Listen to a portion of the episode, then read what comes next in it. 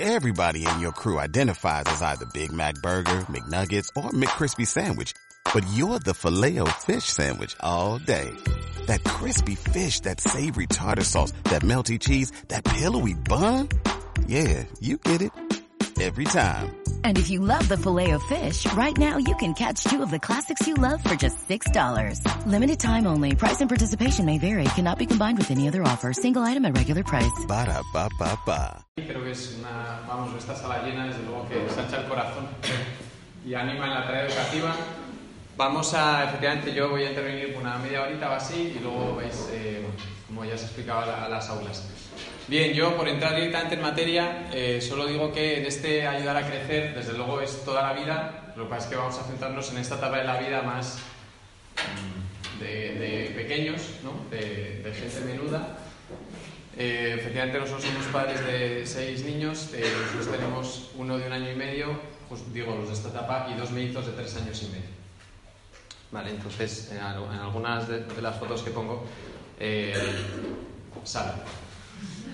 Bien, para empezar a, a trabajar este tema directamente, yo eh, me gusta empezar a veces en este, en este tema también con una herramienta online que se llama menti.com que vais a contestar vosotros. Eh, pues como sois tantísimos, no os voy a puedo, ¿no? a mano alzada, a lo mejor preguntando uno a uno nos tiraremos bastante más de media hora, pues que podáis pensar en 20 segundos, bueno, pues cuando hablamos de, de esto de aprender a amar, de ayudar a crecer, de acompañar en la infancia, ¿Qué tres cosas no pensáis que necesitan los hijos para madurar afectivamente? Que necesitan, eh, que necesitan para crecer afectivamente, no esta maduración, esta madurez, cómo se va alcanzando en esta etapa también de, de- de infantil. Entonces son tres cosas, ¿no? Tres cosas, así, claro, algo sencillo. Entonces, eh, como ya lo habéis pensado, si sacáis un dispositivo móvil conectado a internet, ahora mismo, los que tengáis móvil conectado a internet, os metéis en esta página web menti.com con el navegador que utilicéis normalmente.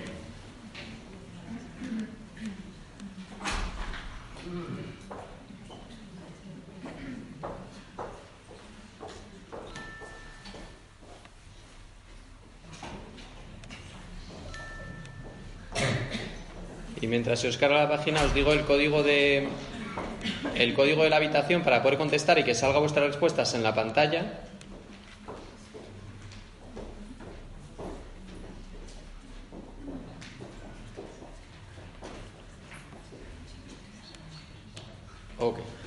¿Veis? El código aparece de arriba. Lo- bueno, os lo digo en alto por si no se ve.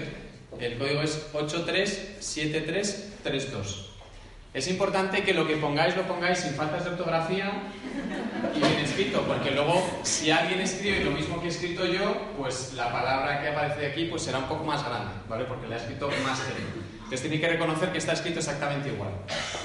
Entonces, no hace falta que pongáis tres. Si, si solo se os ocurre una, pues ponéis una y le dais a, a enviar. ¿vale? Entonces, si irán apareciendo aquí las respuestas que habéis ido poniendo.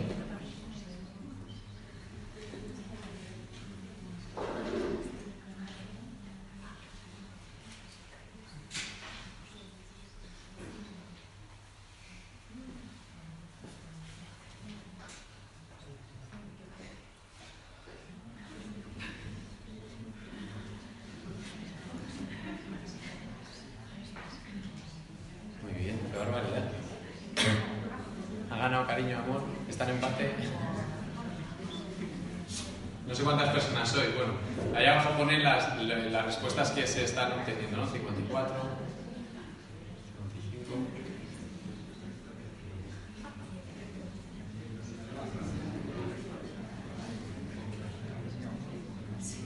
¿Veis? Esto es una nube de etiquetas, entonces las palabras que más se han repetido, pues las pone más en grande, ¿no? Es así, en unos pocos segundos, pues la percepción así global que tenéis ¿no? en esta sala de las cosas que hacen falta, que son importantes en la infancia.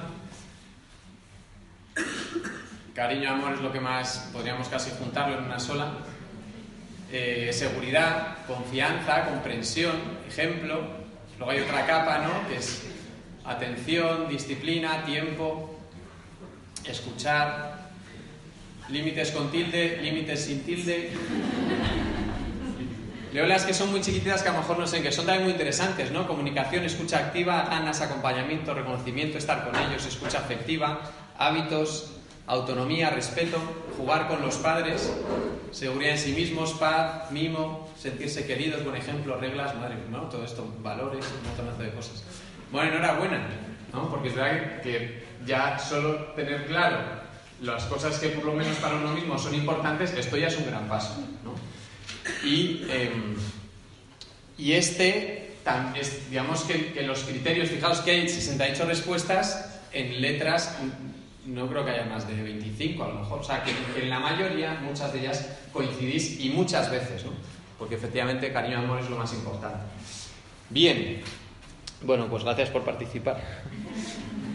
Yo he rescatado de, de varias que han salido, yo también he hecho esto en casa, ayer con mi mujer le dije, oye, ¿tú qué tres cosas dirías que hacen falta?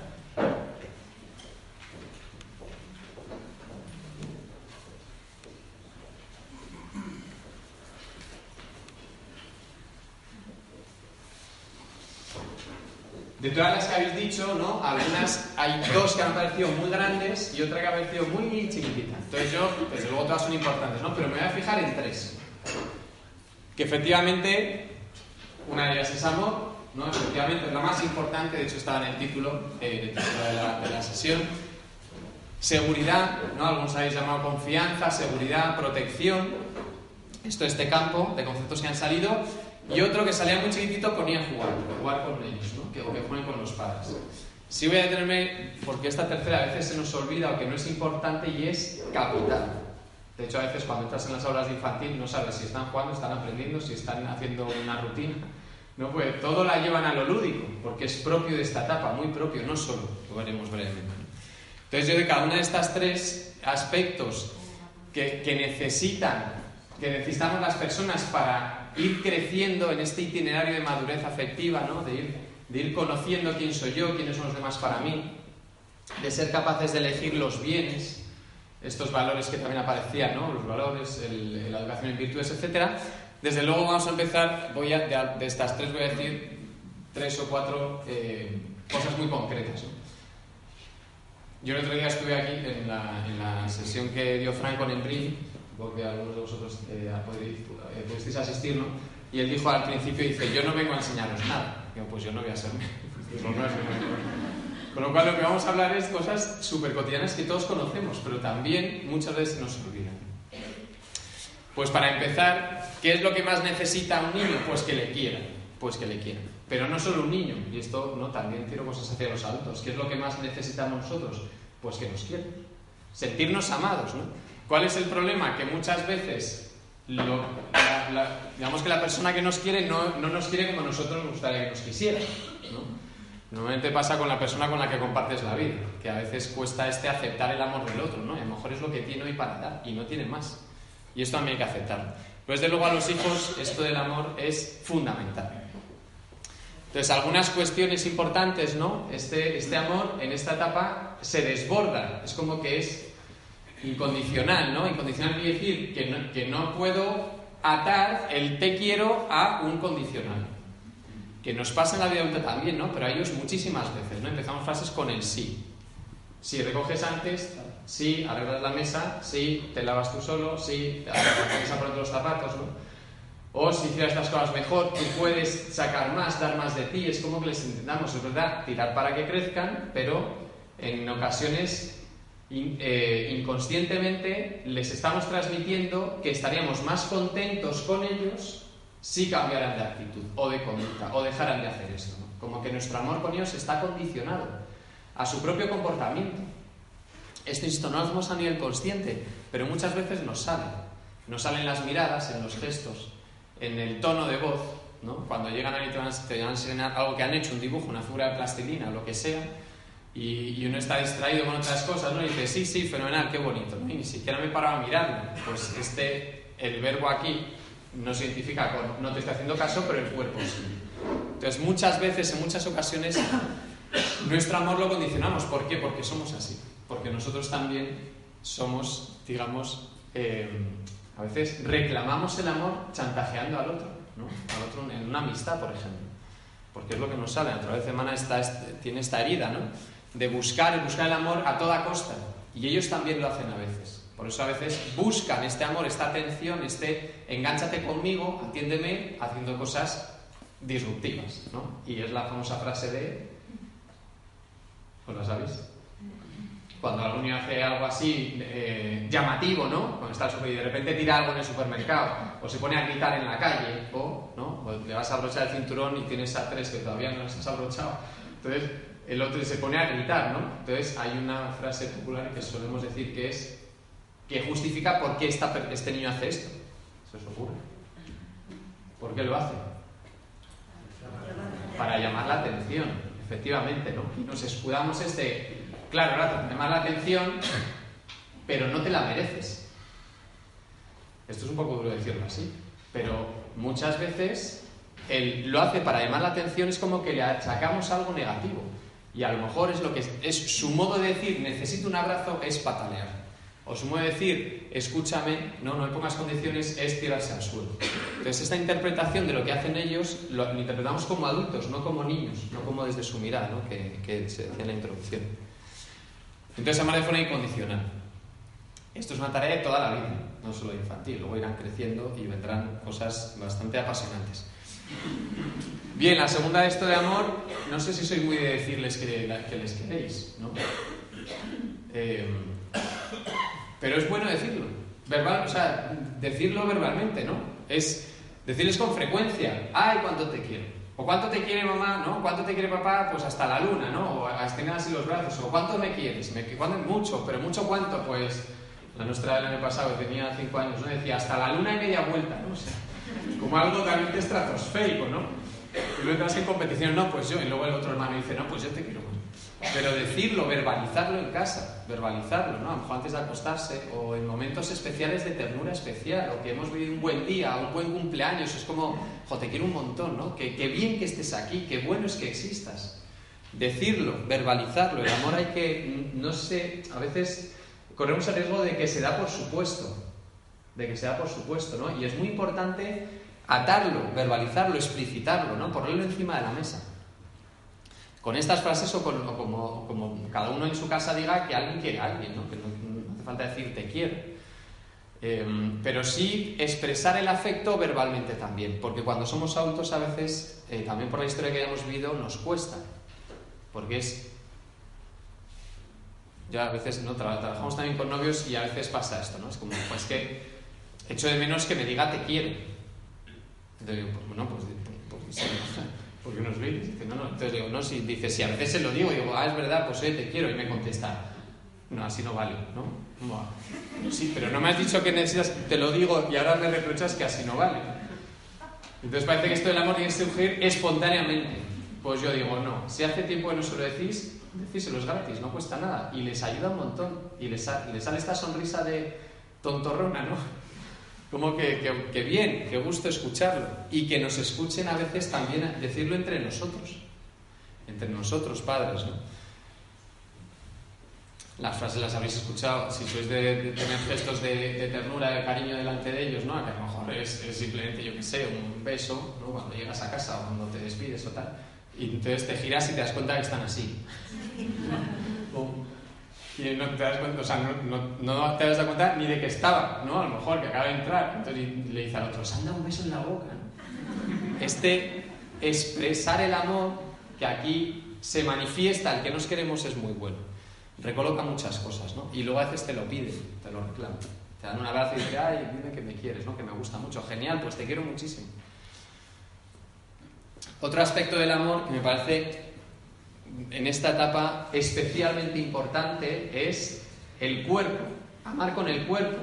Y amar con el cuerpo a esta edad son totalmente viscerales con el cuerpo, no es como que lo viven todo a nivel corporal, pero todo es todo, o sea, hasta a veces los juegos o, los dramas, ¿no? Entonces no solo lloran un poco, es como que lo manifiestan con todo su cuerpo su frustración o cuando quieren algo y no lo consiguen. Es como que su cuerpo expresa todo, en todos sus poros lo que están viviendo, la emoción que están viviendo.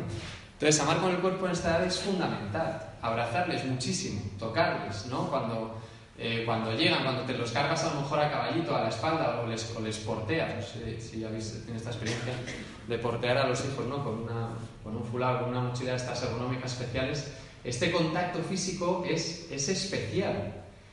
Luego es verdad que los les pegan. Como los tienes como los koalas. Pero, pero el, la experiencia corporal que me viene dada, ¿no? el contacto físico me viene, da, me, viene dada por mis padres, eh, y además cada uno lo expresa de forma diferente, por mi padre o por mi madre, en este sentido me ayuda a recolocar la experiencia corporal. Entonces, cómo el amor se contagia, se contacta de este modo a nivel corporal. Y es muy bueno porque cuando te pones a su altura, ¿no? que te, te pones en cuclillas para hablar con ellos, ¿sabéis qué es lo que les sale? Esto en clase a lo mejor lo veis mucho más porque tenéis a muchos juntos. Se te tiran encima, ¿no? Te abrazan o tal.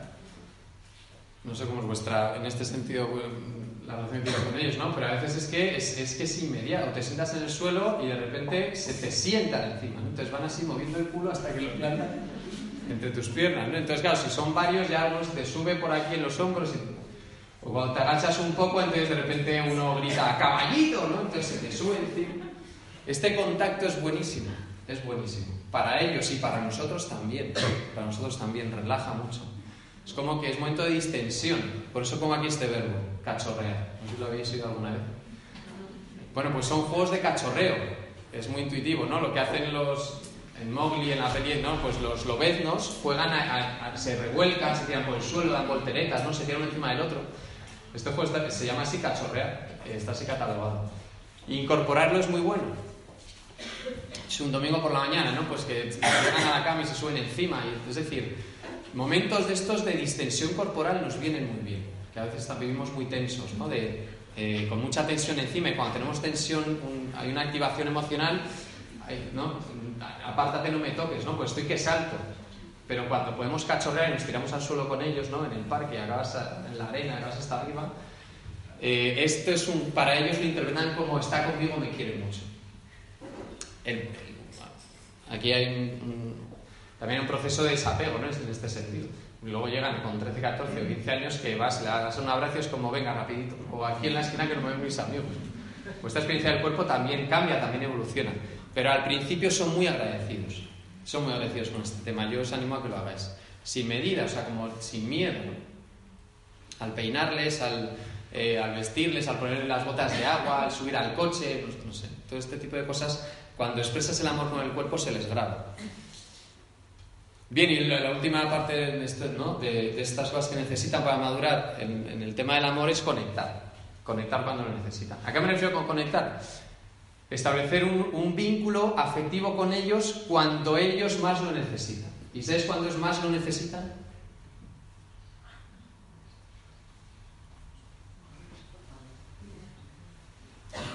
Bueno, no hay mucha respuesta correcta, o sea, que podéis decir lo que, lo que queráis.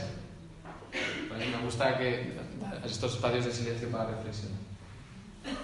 Cuando notamos que necesitan mucho, ¿no? Que es, estar aquí, o sea, como focalizar, eh, atenderle, ¿no? Focalizarle, escucharle, mirarle, tocarle a veces. Cuando lloran, por ejemplo. ¿No? El llanto expresa algo, una necesidad muy básica, muy primaria en esta edad. Suelen ser cuatro cosas. Pues que tiene hambre, porque está cansado, ¿no? porque las condiciones físicas no, no son buenas, hace frío, hace calor o tiene hambre. O cuando realmente lo que quieren es, oye, te necesito aquí conmigo. Y es, y es curioso porque la reacción emocional fuerte en un niño nos, eh, a veces nos genera tensión. Porque, es, un cabezota, ¿no? O sea, déjame que te, que ayude yo a ponerte la abrigo, a ponerte y tú, y re, que re, que no, y al final, claro, hagamos suficiente, como te pones a llorar y es, venga, pues vístete tú solo. Y entonces damos una respuesta eh, firme para, o sea, en pos también de un bien, que es generar una autonomía. Pero en un momento de activación fuerte, que es cuando necesitan una conexión, a veces nos alejamos. Y en este momento son incapaces de reflexionar nada. Incapaces. ¿Y sabéis qué, qué, le pasa a un niño cuando está ahí, como, ¿no? Una tensión afectiva fuerte, importante? ¿Qué le pasa en el oído? Que no oye, no escucha. Y es cuando más hablamos. No sé si os habéis dado cuenta. Entonces, que como, como no, a mí también una, una tensión afectiva, una tensión no emocional, incluso física, es como, yo en, adulto necesito ordenarme internamente lo que estoy viviendo, verbalizando, hablando hacia afuera. Escuchando mis propias palabras, a veces me ordeno el pensamiento y el afecto. Entonces, vuelco un montón de cosas y le digo y le corrijo en ese momento, ¿no? Y luego tendrías que haber no corrido tanto, haberte bajado de la mesa, y entonces estás... Y en ese momento no recibe nada. Solo recibe una especie, yo me imagino como si te tapas los oídos y te metes debajo del, del agua, ¿no? Es como que oyes un algo así, y ves una cara, ¿no? Ahí como gesticulando amargamente o con fuerza y él, está desconsolado. Esto me refiero es conectar cuando necesitan. Y es, y una tarea muy grande esta. Pues primero es nosotros qué, ¿no? ¿Cómo vivimos estos temas? Aquí no, voy a hablar mucho más, pero hay una corriente en psicología que se llama... Eh, bueno, tiene varios nombres, ¿no? Educar, educar con calma, educar sin gritos, disciplina positiva, etcétera, que trabaja muchísimo este tema. No la conexión, el conectar con el niño cuando hay una activación emocional que normalmente estamos acostumbrados a hacer otra cosa. Y la mejor manera de conectar, ¿cuál es? Tocarlas. Es increíble cómo, o sea, es como, no sabéis qué esta experiencia cuando, cuando está ahí fatal, ¿no? Y entonces ahí los lagrimones se le caen y ya, ya el llanto notaje es como que está en bucle, pues, o sea, abarcarle, ¿no? Contener la emoción con el cuerpo del adulto es como relajación total, se desactiva. Y entonces el llanto cambia, ya no es de frustración, es como de necesito desconsoladamente que estés conmigo y solo que me abraces, o que, o que, o que me mires, ¿no? O que, que me digas que me quieres también así. Esto también es un entrenamiento, digo, es bastante complicado, pero conectar cuando necesitan eh, marca mucho también el ambiente de casa. Bien, esto respecto a lo que es que necesitan, pues el amor. Otro tema que ha salido también es la seguridad. Esta es nuestra medida. este sentirse protegidos, ¿no? este sentirse seguros también es fundamental. Hay un término que es el apego. El apego seguro viene de que yo me siento seguro ¿no? en puerto seguro y puedo salir a explorar, porque si pasa algo sé a dónde volver. Pero si el apego es muy desapegado o, no se ha ordenado bien, me da miedo explorar el entorno, porque no tengo un lugar seguro al que volver, ¿no? cuando viene la tensión o el miedo. Entonces, dos o tres cosas de, cómo forjar esta seguridad, esta seguridad afectiva también y personal. Pues hay una de las cosas que esto, desde luego, se sabe muy bien, ¿no? que es son las rutinas, que todos los días se hace lo mismo dices, vaya rollo. Bueno, pues para ellos les da la vida, porque no tienen la capacidad temporal. ¿no? Además, es muy gracioso en estas edades que te cuentan cosas y dice, eh, no, mañana fui al parque de atracciones. O ayer estaré, es como mezclan los tiempos verbales, porque no tienen conciencia temporal todavía. Y el antes, después, durante, por eso decirles, venga, que llegamos tarde, es como, ¿qué es tarde? No sé lo que es, ¿no? O llevas aquí ya media hora, ¿no? Para hacer esto, ¿qué es media hora? Si no sé ni leer el reloj hasta que tengo ocho años. Entonces, los ritmos de. A veces preguntan, ¿no? Es como. Eh, vas a salir de casa incluso un fin de semana que no tienes hora para llegar al sitio que vas y te dicen, eh, ¿llegamos tarde? No, no, hombre, no llegamos tarde, entonces, porque están taritos escucharlo, ¿no? Entonces, a salir con prisa, subir el coche, bajar el coche, corre por el pasillo, el ascensor, tirarle el brazo, la mochila. Entonces, viviendo así eso transmitimos y no saben encajar. Hay una frase muy buena que es, le dice una madre a una, hija a una, su madre, ¿no? Está haciendo y dice, oye mamá, ¿y ahora dónde tendría que estar?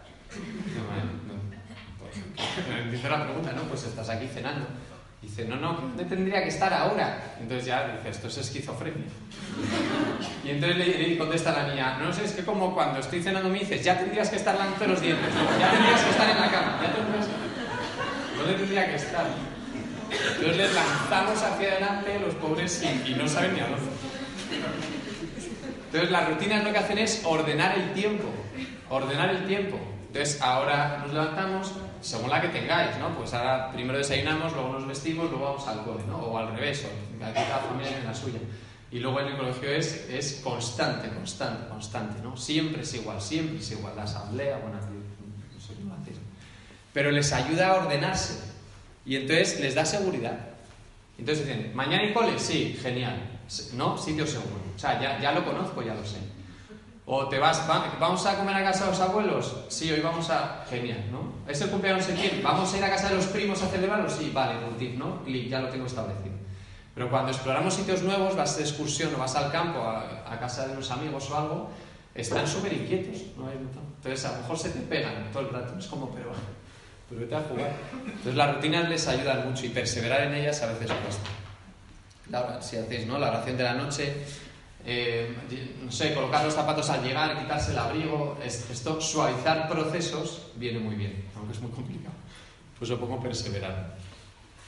Otro aspecto es, obviamente, establecer límites y normas. Esto les ayuda muchísimo también a vivir con seguridad.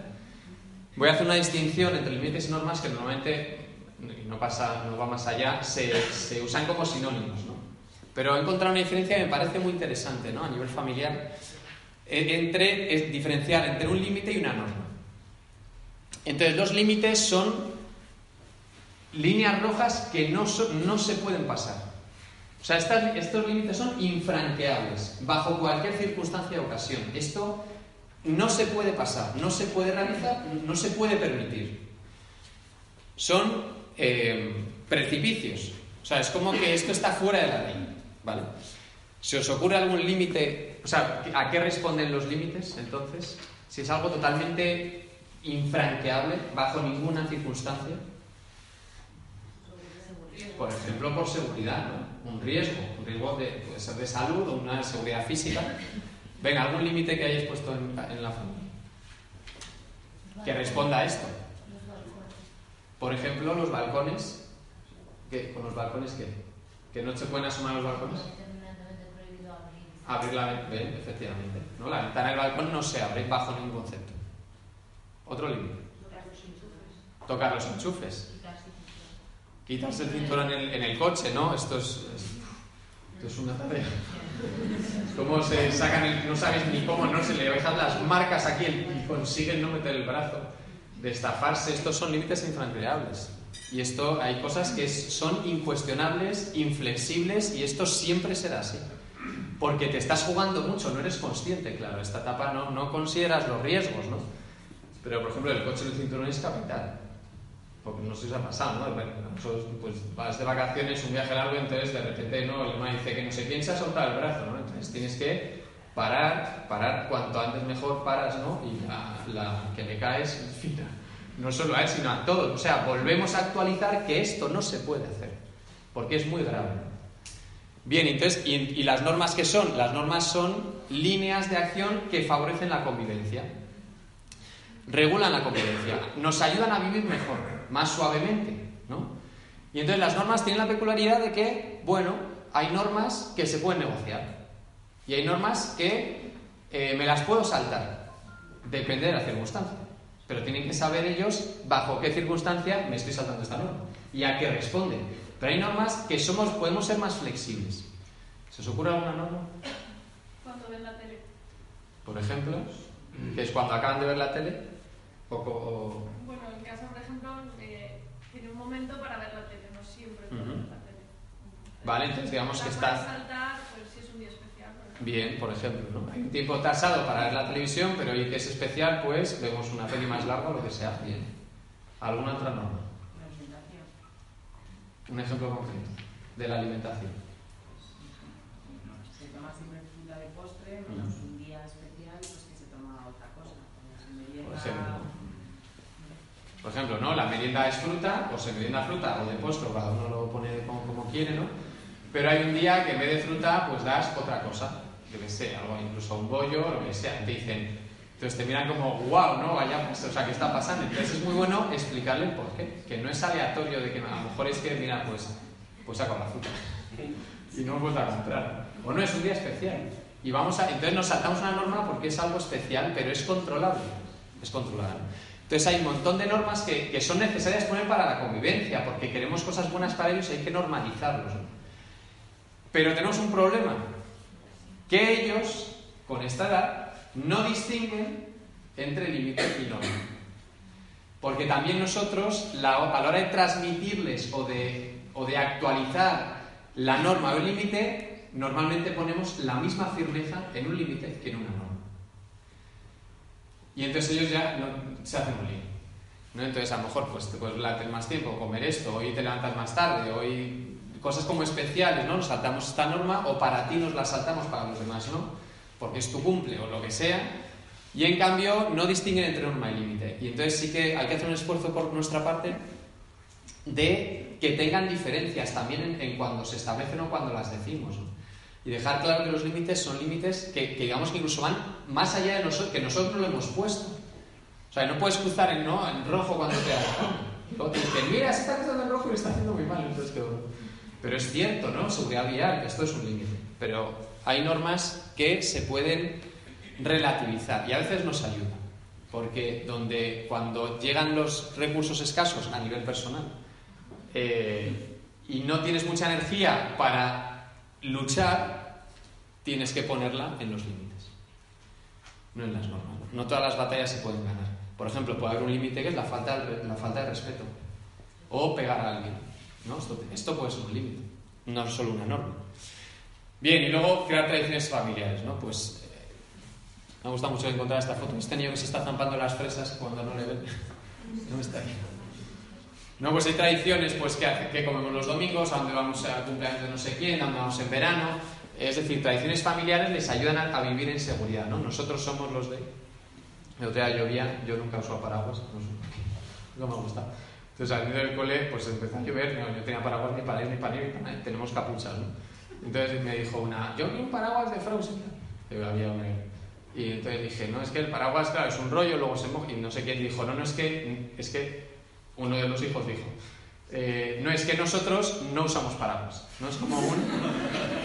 Es una tradición ya. O sea, y digo, no sé quién se lo habrá dicho, ¿no? Pero son tradiciones ya casi.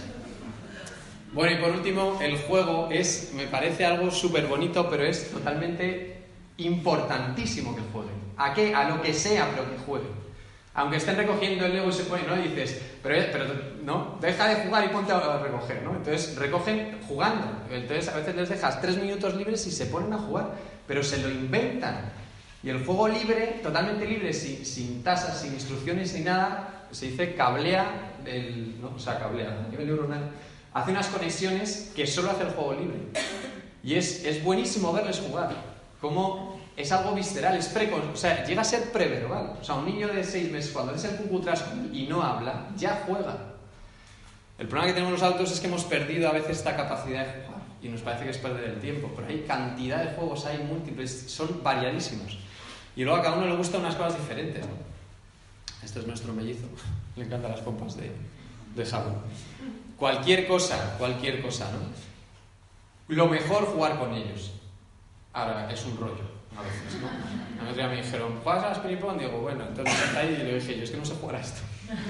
¿Tú qué tengo que hacer? Y me dice, no, pues tú manejas estas tres. Entonces las pone y tardamos casi una hora en colocar toda la casita. Y digo, ¿y cuándo? No, pero ya, ya había empezado a jugar Entonces, como bueno, pues estas son tus normas, tus normas a, su manera. Entonces, a veces quien juega algo de, mayor, de más mayores, de, de reglas, al, que sea, parchís, a lo que sea, y el otro se queja, pues te, se está saltando la norma, ¿no? Y tira el dado todo el rato y mueve la ficha, desde luego 12, no sé, lo que le da la gana. Bueno, pues déjale que es su ritmo, ¿no?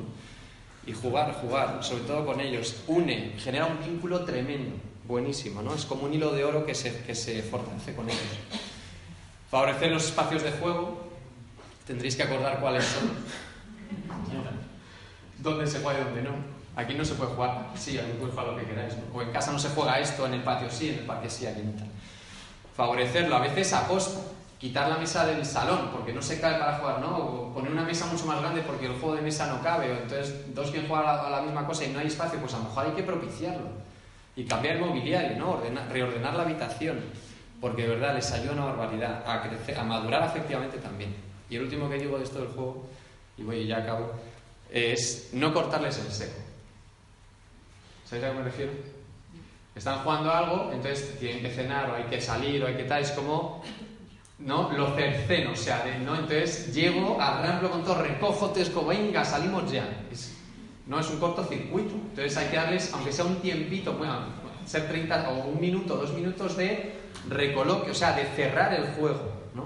Porque a veces se frustran muchísimo razón, con razón. Es como, no, espera, que estoy justo metiendo el coche, me falta la última y bueno, pues venga, ponla, ponla, ponla, ponla que nos vamos. Pero hay que darles este espacio de, de. Bien. Bueno, acabo aquí, me hago un poquillo más. Eh, del tiempo permitido, solo deciros que,